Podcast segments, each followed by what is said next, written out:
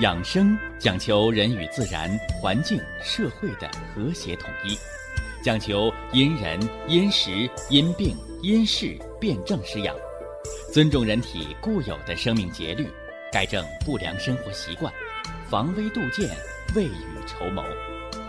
让我们一起学习、感受、实践养生的大智慧，用智慧去把握健康，用身体去感悟健康。用心灵去感受健康的幸福和快乐。欢迎收听《我和健康有个约会》。下面有请徐老师讲解博医文化的大智慧，让我们一同感受健康带给我们的快乐。好，下面有请徐老师。徐老师，您好。主持人好，听众朋友们。大家好，啊，今天我们要接着给大家说，啊，我们培固元气、调和五脏、五脏安和的参草合剂，啊，人参加冬虫夏草，这个人参为君，啊，补了人的心，养了人的脾，又润了人的肺，进而人参在古方当中，在心脑血管病。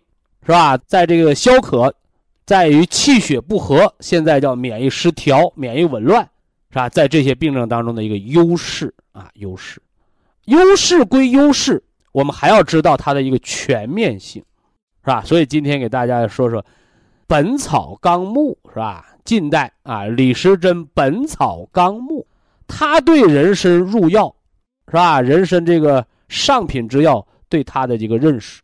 一共是十七症，感兴趣的朋友到图书馆可以查查啊。十七症，中医的辩证，是吧？调你十七种不良感觉，这才是中医中药的辩证施治、对症调养的一个关键。所以我今儿要给大家讲十七症，也就是我们在补元气，我们在吃的参草，绿色补肝，金色健脾，黑色补肾的过程当中，你要知道。人参为君，人参的双重身份：一则是补药当中之上品，百草之王；二则呢，哎，人参现在是国家新资源食品，是吧？作为食品，它更安全，食补胜过药补，更体现了它的现代医学的应用。所以，我就简单的给大家说说这十七症，你能跟上？你写，呃，十七症啊，《本草纲目》当中。说到的这个人参呐，调补人的十七症。第一，人参治男妇一切虚症，是吧？为什么人参用那么广啊？啊，男就是男人呢，不用说了；妇女性啊，就男女的虚症，一切虚症，人参皆可调治。所以，什么叫人参补气第一？这回知道不是浪得虚名了，对吧？这是第一症啊。第二症，发热自汗。啊，发热自汗，什么叫发热自汗？就是老发低烧的人，是吧？你高烧，你别说我拿人参退烧，那不对。发热自汗指的是低烧自汗，是消耗类疾病。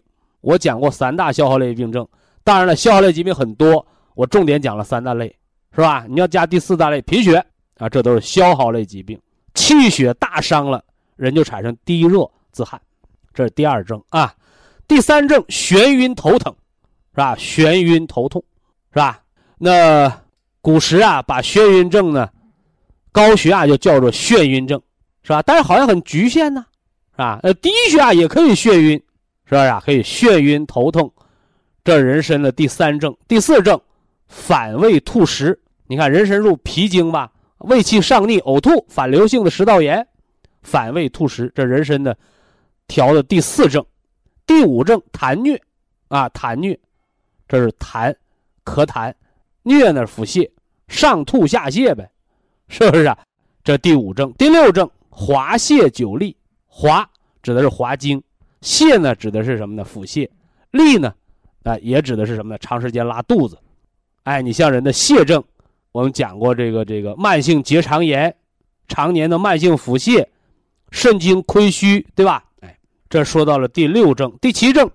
小便频数淋漓，那小便不通，啊，小便不通，膀胱经的湿热，啊，膀胱经的湿热，肾虚，啊，都会导致小便滴滴答答不干净。啊，人生的第八症，劳倦内伤，啊，劳倦内伤。你说这人呢，摔个跟头骨折了，这叫外伤；没摔跟头长骨刺了，没干活，天天让人累，这就叫劳倦内伤。劳指的是防劳，倦，啊，倦呢，指的是什么呢？这个厌烦烦。呃，第九症，中风中暑，人参的通血脉、止消渴的作用。哎，中风中暑，啊，中风那我我不用讲了，是不大家都能理解？中暑呢，是外界的风寒抗盛，啊，不耐寒也不耐热，是吧？这是第九症啊。第十症，痿痹，痿就是肌肉萎缩，痹就是关节不通，关节炎。第十一症吐血，十二症下血，十三症咳血，十四症血淋，十五症血崩。你看，这有五个血症：吐血、下血呢，就指的是便血，是不是啊？大便黑，板柔便嘛。啊，咳血那肺肺的血络受损，血淋那指的是尿血，血崩指的是女人的崩漏，对吧？所以可见脾不统血，我们给大家讲了人参归脾丸。而是谁把这血给固住了？是人参，啊，是人参。气来摄血，气虚，血就成了离经之血了。所以这是人参的第十七症啊，第十七症前的这个十五、十一到十五啊，五个血症都用到人参，是吧？那十六症和十七症叫胎前产后，啊，胎前产后啥意思？女人怀不上孩子，那叫胎前，对不对？那产后呢？那产后的血虚。生孩子后的虚补都可以用，你看这里特别提到了胎前产后，也就告诉大家，怀孕的人就不要用人参，啊，就不要用人参，啊，这有原则。所以，十六症叫胎前，十七症叫产后，这是人参在《本草纲目》的那个时代的人参的十七症，了不得呀，是不是啊？大家一定要知道，天底下没有包治百病的药，但却有包治百虚的人参。是吧？我们大家也讲了，是吧？千金方当中五千三百个方子，有三百五十八个方子用到人参，是不是？啊？那你要虚症当中呢，人参占了半壁江山，几乎虚症离不了人参呢，了不得。所以呢，人参呢，在今天的这个广泛应用，甚至人参呢由药材它升级为国家级新资源食品，药食同源，可见它的安全性和它的必要性。开始有人不理解，人参就是药啊，啊，为什么无端无故的要把它拿到这个新资源食品？人们没有食用的习惯，现在有了食用的习惯，把它放到食品当中，作为食品添加剂可以用，什么道理？哎，就是说它的一个安全性。你光安全，那吃黄土安全，你怎么不吃黄土去？是不是啊？那土黄土怎么不是新资源食品？你光安全不行，你得有用。是吧？你没用，你再安全，没人用它，对不对？哎，所以呢，我今天给大家引经据典，讲了人参的广泛的用处。所以这样一来，我们吃金色健脾，你这回给我对上十七症，人参为君，是吧？你不要认为，哎呦，我吃着保健品化脂肪肝，哎呀，我怎么尿频好了？是不是啊？哎，我怎么这个这个什么咳血好了？甚至有的朋友说：“我怎么不反胃、不呕吐、不眩晕了？”哎，你那个不是什么呢？天上掉下来的，人得病不是天上掉下来的，人健康、疾病康复好转，也不是天上掉下来的，一分耕耘一分收获。所以，没有文化的人可以稀里糊涂的得病，迷迷糊糊的吃药，可以病越治越多、越治越重，那是没文化的结果。而有文化的人，我们一定要知道，人得病是因为犯错，改了错，疾病不再加重。而后运用什么呢？祖国传统中医药文化：虚则补之，实则泻之，寒则温之，是不是啊？热则凉之。本着这个阴阳五行平衡的原则，适时进补，科学调养。这样一来，我们才能把握自己的健康，我们才能掌握自己的命运，是吧？所以，参草金色调脾，啊，金色调脾，这人参的君药的作用，我就给大家强调这么多，哎，重点的就是三大类，是吧？人参的调和营卫，调和气血不和，啊，调和免疫失调，啊。其二，人参生津止渴，啊，它止消渴的作用，对于富贵病、脂肪肝、高尿酸。对于代谢类疾病的一个调和，啊，其三就是人参的，它的什么呢？通血脉，是吧？心脑血管病，你不要老认为我活血化瘀，我吃活血的药，什么红花呀，是不是啊？什么这个桃仁啊，我们吃这些活血的药是在治病。我告诉你，没有气足。你呢，就是一潭死血。正所谓气为血之帅也，所以人参它通血脉，安心神。对于像什么抑郁症啊、自闭症啊，是吧？老年痴呆呀、中风后遗症啊、心衰呀、失眠呐，通血脉养心神的作用不容小视。以下是广告时间。博一堂温馨提示：保健品只能起到保健作用，辅助调养；保健品不能代替药物，药物不能当做保健品长期误服。金色，啊，咱们的这个金色健脾的食疗当中，君臣佐使，我们今天要说说它的这个臣。啊，臣药当中，冬虫夏草，它的补肾润肺之功，我给大家伙讲过。啊，中医中药啊，啊不是单兵作战，它都是什么呢？叫打组合拳，是吧？也就是我们中医中药常说的叫君臣佐使。什么叫君？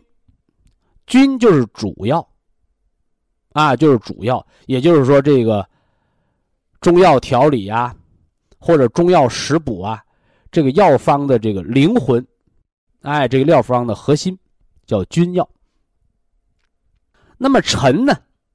啊，自古道，君叫臣死，臣不死为不忠，对不对？哎，所以这个臣药啊。是来加强这个君药的能力的，啊，是来加强这个君药的能力的，是吧？那么左和使啊，君臣佐使，左是什么呢？啊，左是辅佐，啊，左是调整校正，啊，我们大家炒菜常用到佐料，啊，佐料，对不对？哎，你说我这个这个。炒个这个辣椒，啊，炒个辣椒。你说你用放蒜吗？是吧？你炒个辣椒，你用放葱吗？没必要，是不是？所以佐料是来弥补的，哎，是来弥补的，啊，你比如炒个肉，是吧？你比如这猪肉性寒滋阴的，哎，我们一般炒个姜丝肉，是吧？或者是什么呢？辣椒炒肉，哎，用这姜丝和这辣椒的，是吧？辛辣的热性，来弥补肉的阴寒之性。所以这个佐料是来补其不足的，啊，是来辅佐的，是吧？那么使呢？君臣佐使啊，啊，使就指的是臣使，哎，指的是药引子。啊，这是在中药组方当中的君臣佐使的地位。那么今天呢，我们就要给大家说说，啊，咱们这个五色入五脏，啊，黄色入脾胃，黑色入肾，是吧？绿色入肝，白色入肺，红色入心。哎，说一说这。五色食补当中的健脾胃的，是吧？黄色的食补，它这个君臣啊，君是人参啊，臣呢，臣是冬虫夏草。说这个冬虫夏草对人参的元气培固有怎么样的加强的作用呢？是不是啊？哎，臣是来辅佐这个君王的，是吧？不是这个皇上有多大能耐，而看他的臣子的能力，这大家把它搞清。呃，何况啊，这个人参、虫草啊、鹿茸啊，自古来就是三大补药之王啊。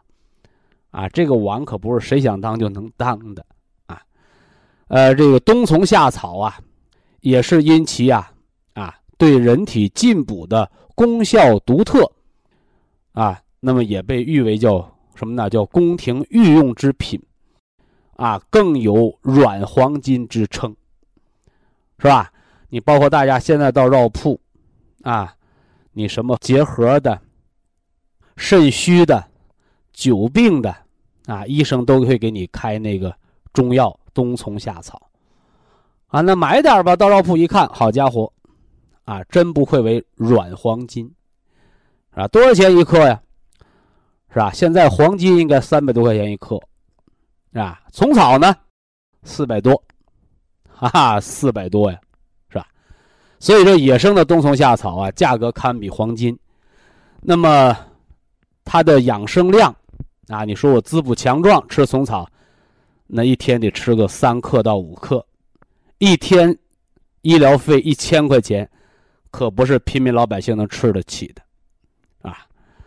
但是话又说回来呀，叫医者仁术，啊，医者父母心，是吧？所以治病救人，是吧？这是医生的天职。那么，尤其是咱们聪明的中国人，是吧？劳动人民的智慧是了不得的，是吧？有没有和这个冬虫夏草一样呢？能达到补肾强壮，是不是啊？啊，止虚咳、治肺痨，是吧？呃，这么好的药材，关键是你别整个天价，这药好，是吧？老百姓吃不起，是吧？哎，只能望草兴叹，那那不行。哎，所以呢，聪明的中国人呢，我们就采取了人工培植冬虫夏草的这个种植。什么时候开始的？告诉大家，不是昨天，也不是去年，啊，更不是十年、二十年。人工种植虫草，我们又把它称之为北虫草。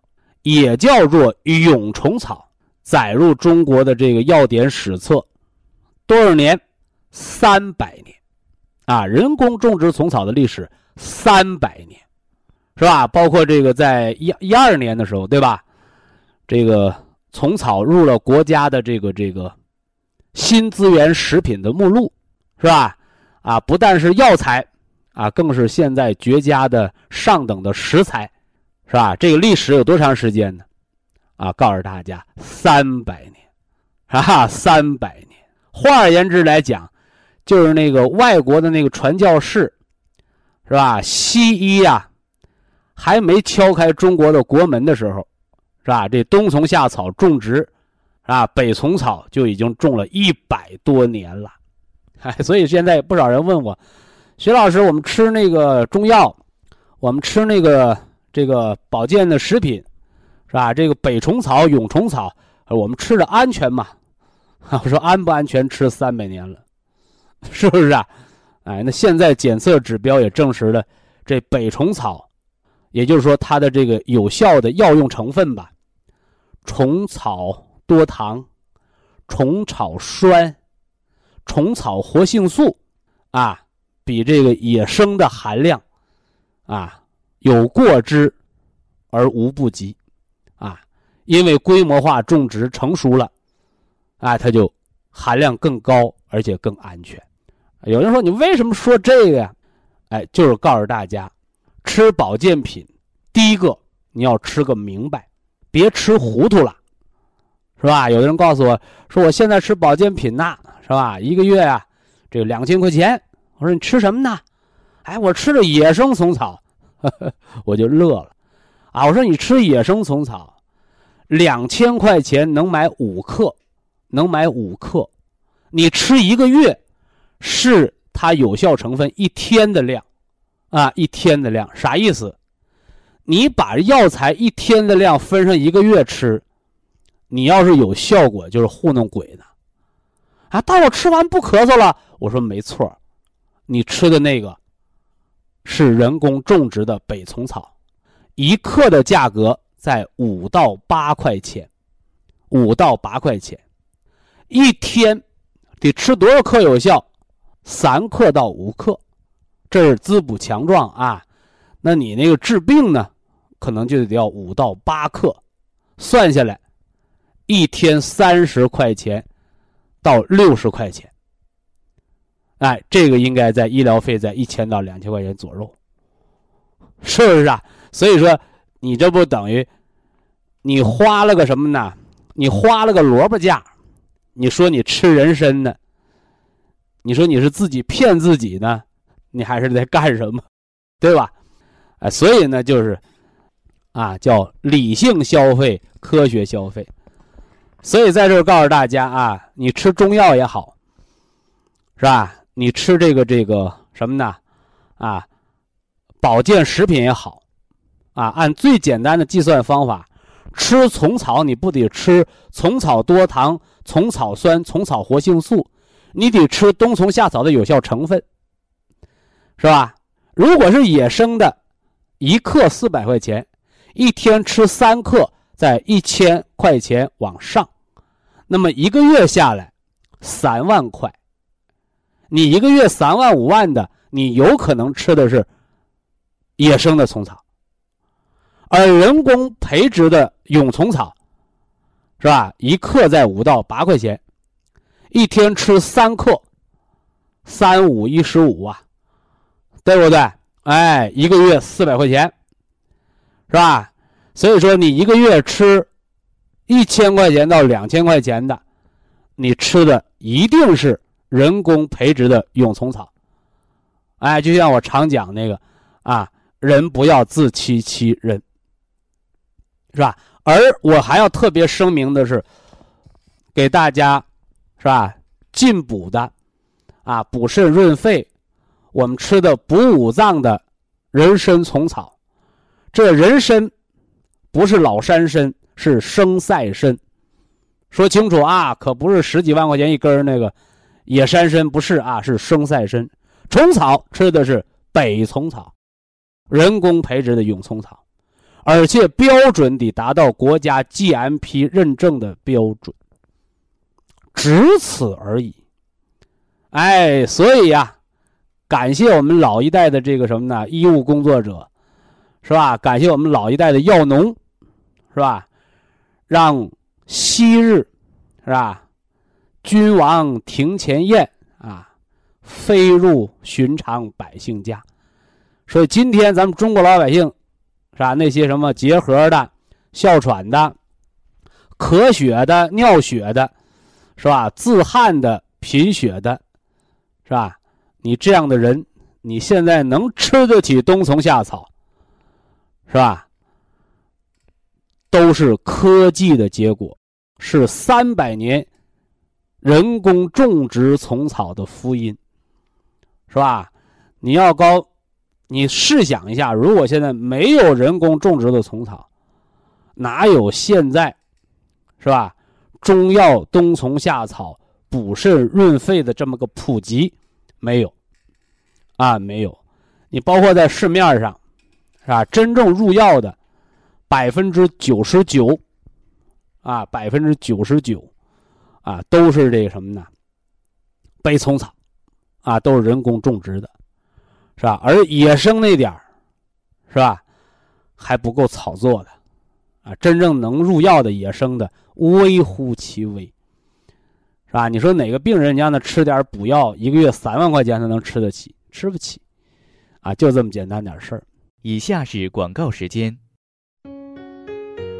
博一堂温馨提示。保健品只能起到保健作用，辅助调养。保健品不能代替药物，药物不能当做保健品长期误服。给大家区分了这个野生虫草和人工培植的这个北虫草，是吧？野生价格昂贵，啊，造假的很多，啊，多半的存在都是原生态，啊，什么叫原生态啊？啊，就摆着原来的模样放那儿，啊，你磨成粉吃，啊，你简单的炖鸭子吃，啊，不见得能发挥它的功效，而人工种植的虫草。现在在中药界，或者在中药保健食品界，啊，它入药材应该高达百分之九十九往上。不客气的讲，已经全面普及。啊，所以现在老百姓吃个什么冬虫夏草，不奇怪，啊，不奇怪，一个月一两千块钱啊，谁都能吃得起，啊，谁都能吃得起，是吧？你孩子上大学。你给一个月的这个伙食费钱，你不还得给一千块钱吗？啊，所以吃药和吃饭它可不是一个价钱，所以希望大家，啊，您在这个养生进补啊，甚至于慢性病调理，吃中药食补人参虫草的时候，啊，你要心里揣个明白，啊，别揣个糊涂，你掂量掂量，你吃那东西值不值这个钱，是吧？呃，特别是我们在这个。调五脏的食补，是吧？黑色参草补肾精，绿色鲜参虫草养肝血，金色参草健脾胃，含人参零点五克，含冬虫夏草零点二五到零点四克，是不是啊？它有效成分的含金量标注的是非常明确的。这这这要搞清楚，啊，这要搞清楚，啊，因为咱们区分了野生的和人工培植啊，北虫草人工种植三百年，啊，三百年的历史，啊，也让它非常的成熟了，啊，非常成熟了。所以啊，现在在这个药学典籍上所记录的冬虫夏草，虫草补肾润肺、补虚强壮，啊，治肺咳虚劳、止尿血。说这些功用，啊，说的都是现在的北虫草，啊，北虫草啊，为什么？因为野生的资源殆尽，啊，资源殆尽，是不是啊？所以说你没有实践，也就没有理论基础，是不是啊？你像全国的中医中药，全国的中药保健，你百分之九十九的冬虫夏草的这个原材料都有虫草。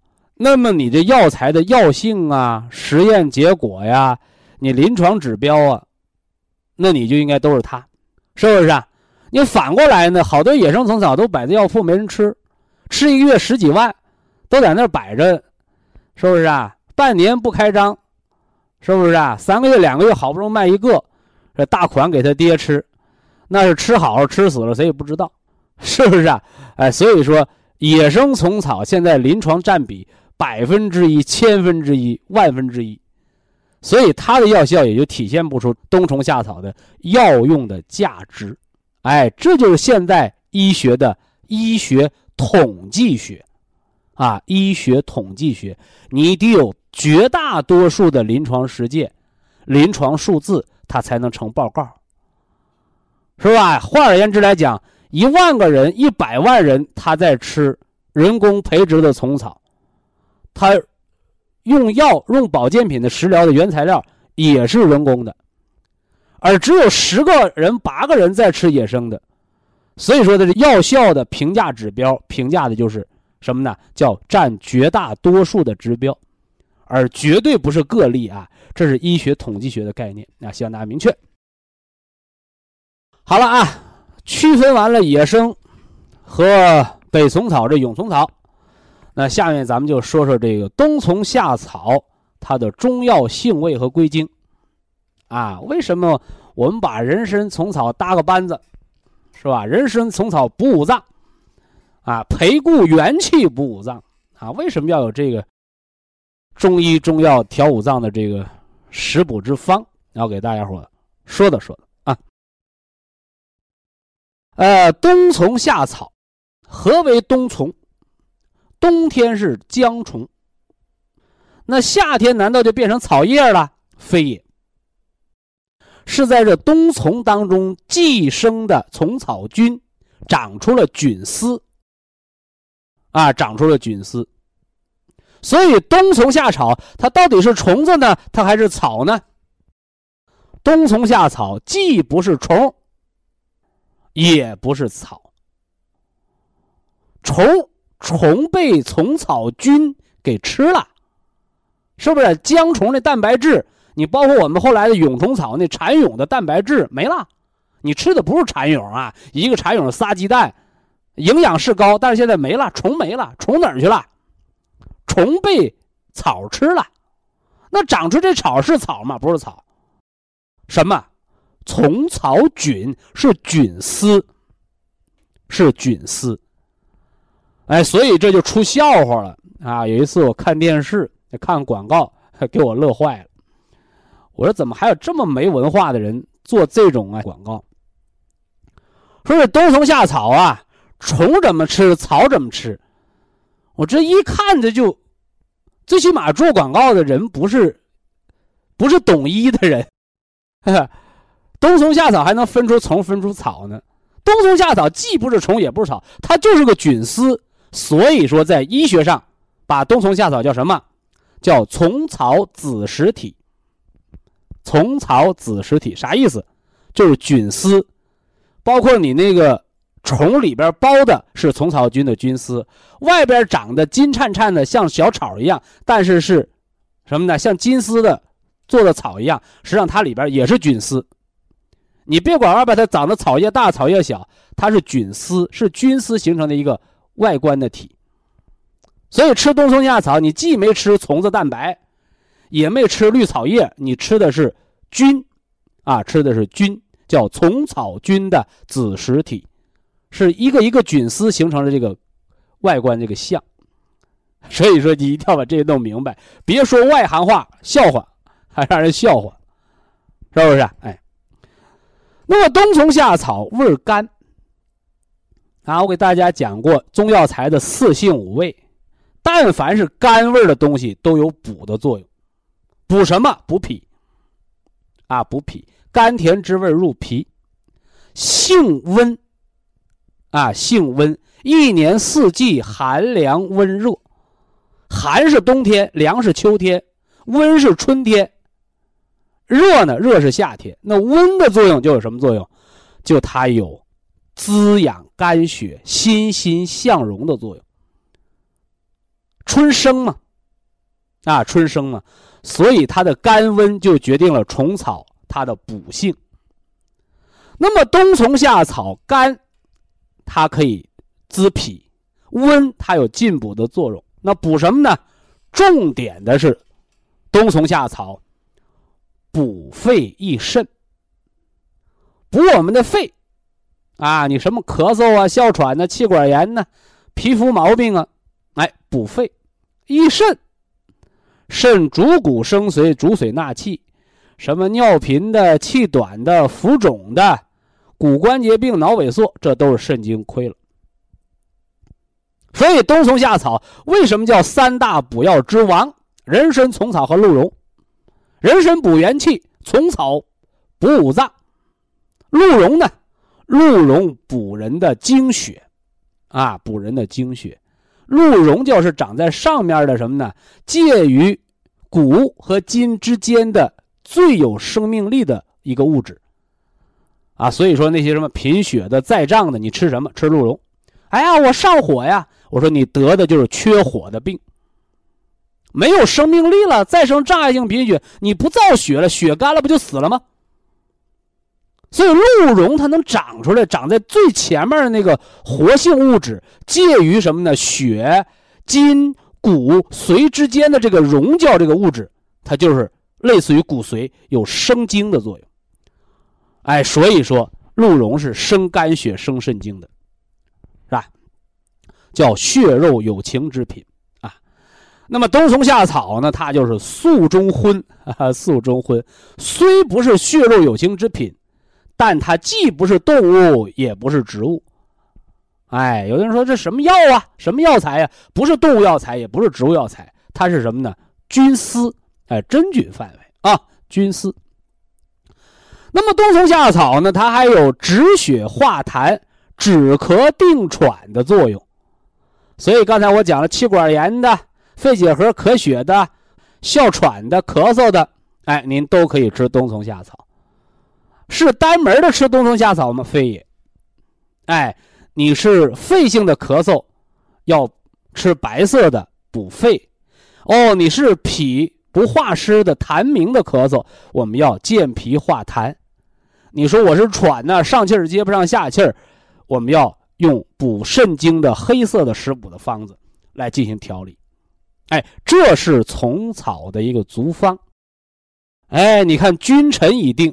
君为人参，臣为虫草，而后呢，虫草补人五脏，又进了方子的一个什么呢？小的加减，是吧？健脾这儿，我们用了什么呢？茯苓、葛根、山楂。茯苓、葛根、山楂，加上玉米须的利利尿。补肾这儿，我们用了枸杞、黄精、酸枣仁。是不是？啊哎，那么补肝这儿，我们用了香菇、猴头菌，是吧？还有松茸。而补肺这儿，我们用的是什么呢？黄芪和菟丝子，固表气。哎，这是中药一方加减之功。啊，大家一定要记住啊，就是中医调理脏腑，它一定是先有一个基础方。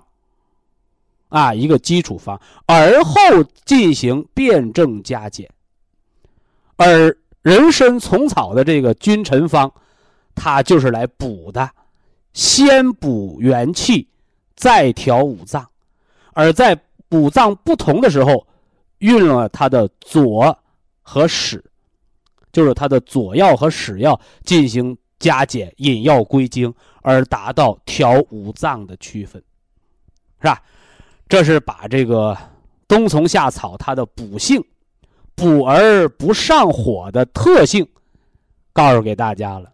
啊，一定要记住，你吃的既不是冬天的虫子，更不是夏天的草，你吃的是长满了这个虫子那个壳和外面那虫草的菌丝，你吃的是虫草菌的子实体，你吃的是菌，啊，吃的是菌。而绝对不是什么草啊、虫啊，啊，这要把它搞明白了。因为你明白这个，你才知道你为什么吃冬虫夏草补而不上火。因为虫虫到草，它经历了四季，冬虫夏草是得四季之气的。以下是广告时间。博一堂温馨提示：保健品只能起到保健作用，辅助调养。保健品不能代替药物，药物不能当做保健品长期误服。绿色的食补是来养肝血，肝藏血，肝主人一身之筋，肝开窍于目，所以当人肝血不足的时候，最早的表现什么？视力下降。是吧？肝藏血，发为血瘀，接着掉头发。肝主人一身之肌肉，哦，开始抽筋儿了，对不对？肝主人的筋，人的手指甲盖开始什么呢？变脆变厚。所以现代医学研究表明，那灰指甲不是什么细菌感染，而是那个指甲盖的营养不良。而指甲盖的营养不良，归根结底还是肝血的大亏。所以，营养不良型的疾病，你不去补充脏腑能量，不去补充这脏腑营养，你反而的用什么抗生素啊去杀这个菌，是吧？你能什么时候把它杀干净？啊，所以这就是思路上出了问题。那么当然了，肝血不足人还会低血压。肝藏血嘛，是吧？贫血呀，气血不足，自然而然血压就低。哎，这是绿色养肝。黑色补肾，是吧？肾主人一身之阴阳，哎，所以啊，怕冷怕热都是肾虚。怕冷是阳虚，怕热是阴津不足。肾主骨生髓，所以骨病、骨髓的病、脑髓的病、脊髓的病，都要从补肾开始调养。所以，肾能量决定着骨骼的生长和骨髓、脑髓、脊髓的生长。哎，这是补肾经。那肾呢，又主水纳气。啊，所以浑身的浮肿，是吧？上气儿不接下气儿，没力气，也要从黑色补肾。人参、虫草，加上黄金、枸杞，这是补肾经。那么金色健脾呢？啊，脾胃气血生化之源，气血输布，脾统血，脾主思虑。脾又主人一身之肉，所以呢，喝凉水都长肉的胖子想减肥，你要从健脾开始，而不是跑肚拉稀的泻药。那瘦子想长肉，不是猛劲儿吃饭，而是你能不能解决气血生化的问题？要健脾，气血充足有余粮才能长肉。尤其是现在的富贵病，脂肪肝。高尿酸血症的痛风，皆因脾不化湿而起。哎，所以我们要吃金色健脾的食疗。这黑色补肾、绿色养肝、金色健脾这三色参草，它是以人参为君，虫草为臣，而后呢又辅以什么呢？中药的食疗。进行了简单的加减，而成为什么呢？养元气、补五脏的人参、虫草啊，大家把它认识好啊，把它认识好。那么今天呢，咱们还要重点的给大家说说这冬虫夏草补养五脏之功啊，尤其是对这个肾功能不全，是不是啊？肾衰竭、尿毒症啊，肾炎。啊，说说这冬虫夏草的独到之处。野生的虫草是天价，为什么？哎，叫物以稀为贵，是吧？高在二十年前，野生虫草也是十块钱八块钱一克，因为那个时候大草甸子里有的是，谁都能采得着。后来一听这玩意儿值钱呢，是吧？结果这虫草就灭顶之灾，采没了，是不是啊？你光有采的没有种的，不就麻烦了吗？哎，就跟那野生动物似的，你都光打猎，没有人养那小崽儿，那不都灭绝了吗？哎，所以野生虫草近十年来价格飙升，啊，飙升，飙升了什么呢？近五十倍。啊，现在的野生虫草比人参还贵。而这里边充斥着大量的假的，是不是啊？就像人们做那个造那个假币，你有谁造一块钱假币？是不是啊？哎，你不够那材料的钱，所以那假币都是造一百块钱的。所以野生虫草为什么假的多？哎，就是因为太贵了，暴利，是不是啊？那么所以呢，现在在这个中药界。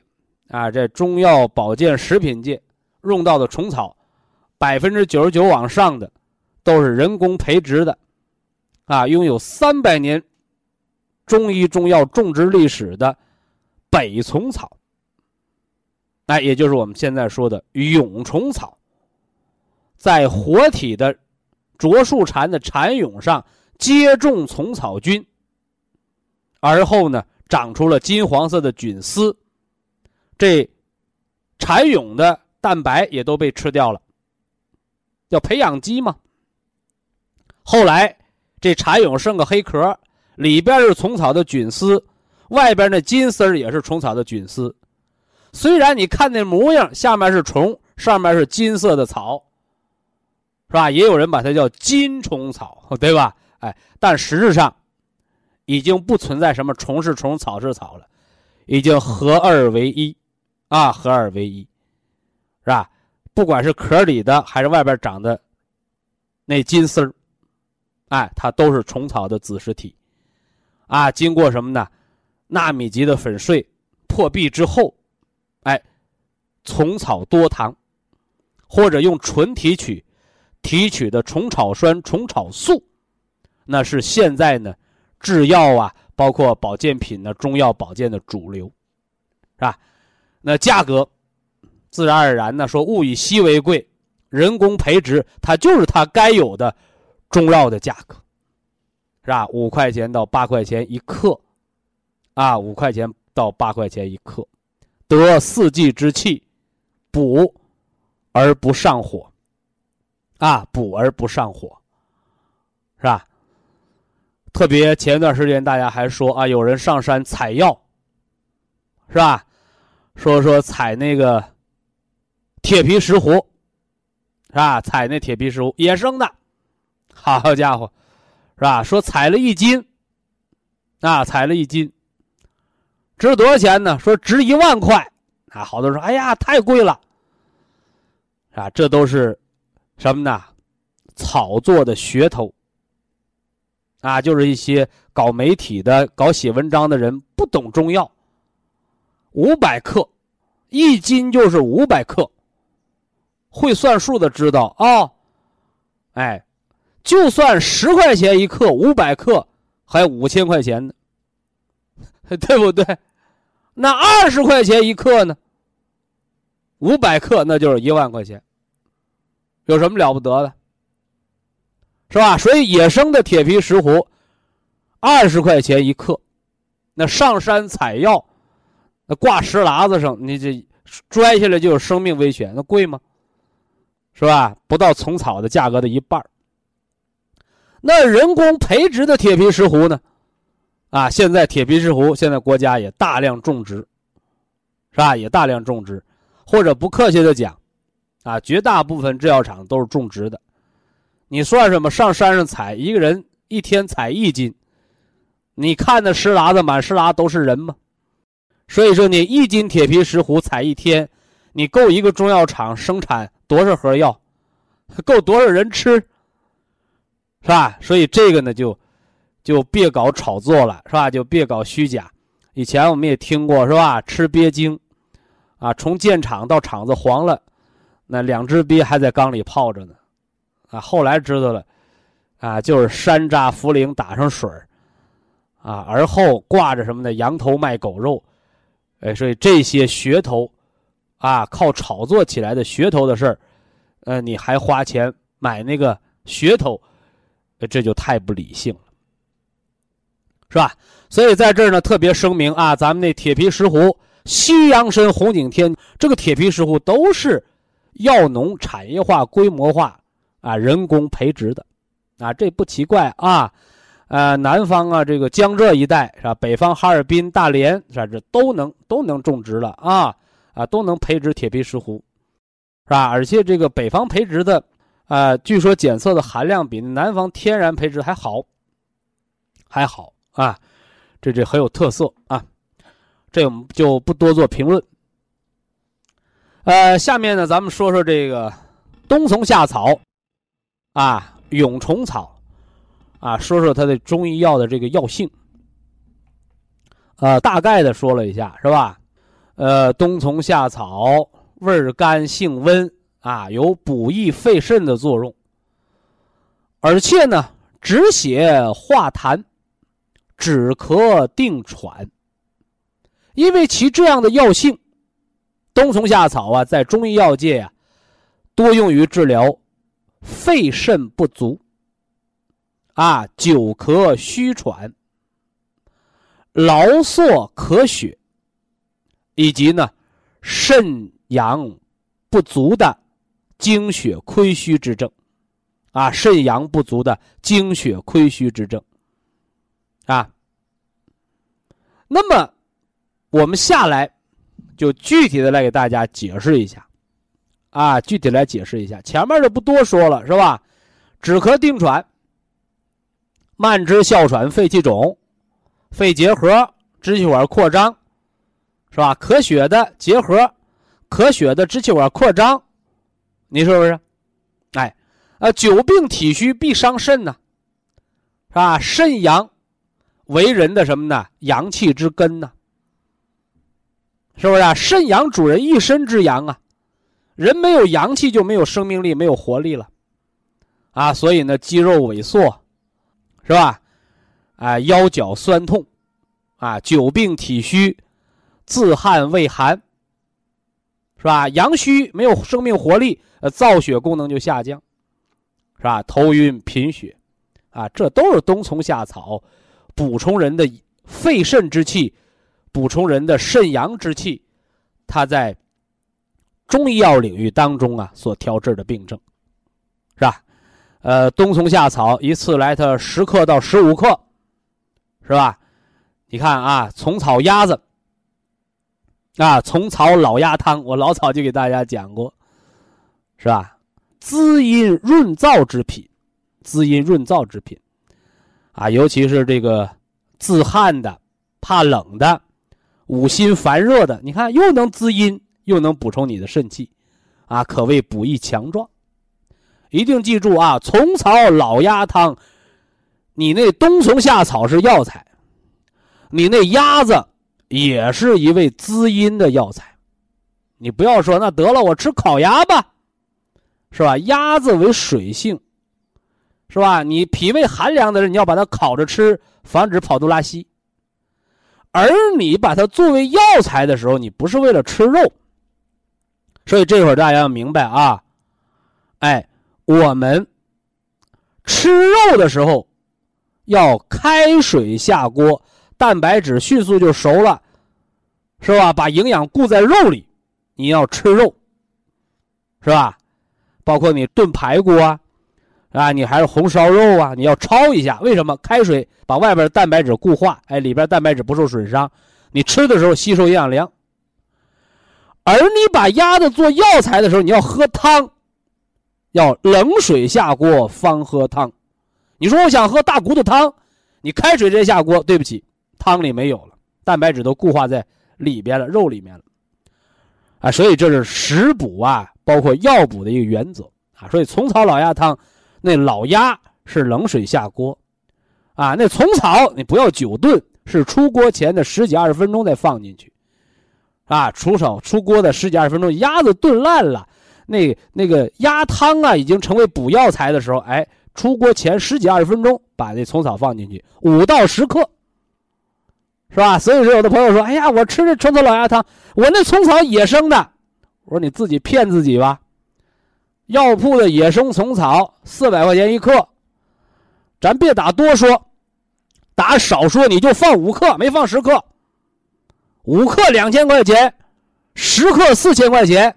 你家那一锅汤四千块钱，你喝得起吗？啊，所以说，好多人说，哎呀，我那一锅老鸭汤花二百块钱呢，野生的虫草，吃的都是什么呢？人工培植的虫草。所以说呀，吃的虫草老鸭汤，你就吃咱们这人工培植的，野生的我不能说你吃不到。你半个月工资，甚至你一个月工资，退休前就喝一顿鸭汤。所以人养生啊，还要守住本分啊。非常感谢徐正邦老师的精彩讲解，听众朋友们，我们店内的服务热线零五幺二六七五七六七三七和零五幺二六七五七六七三六已经全线为您开通，随时欢迎您的垂询与拨打。客服微信号二八二六七九一四九零，微信公众号搜索苏州博一堂。健康管理中心，下面有请打通热线的朋友。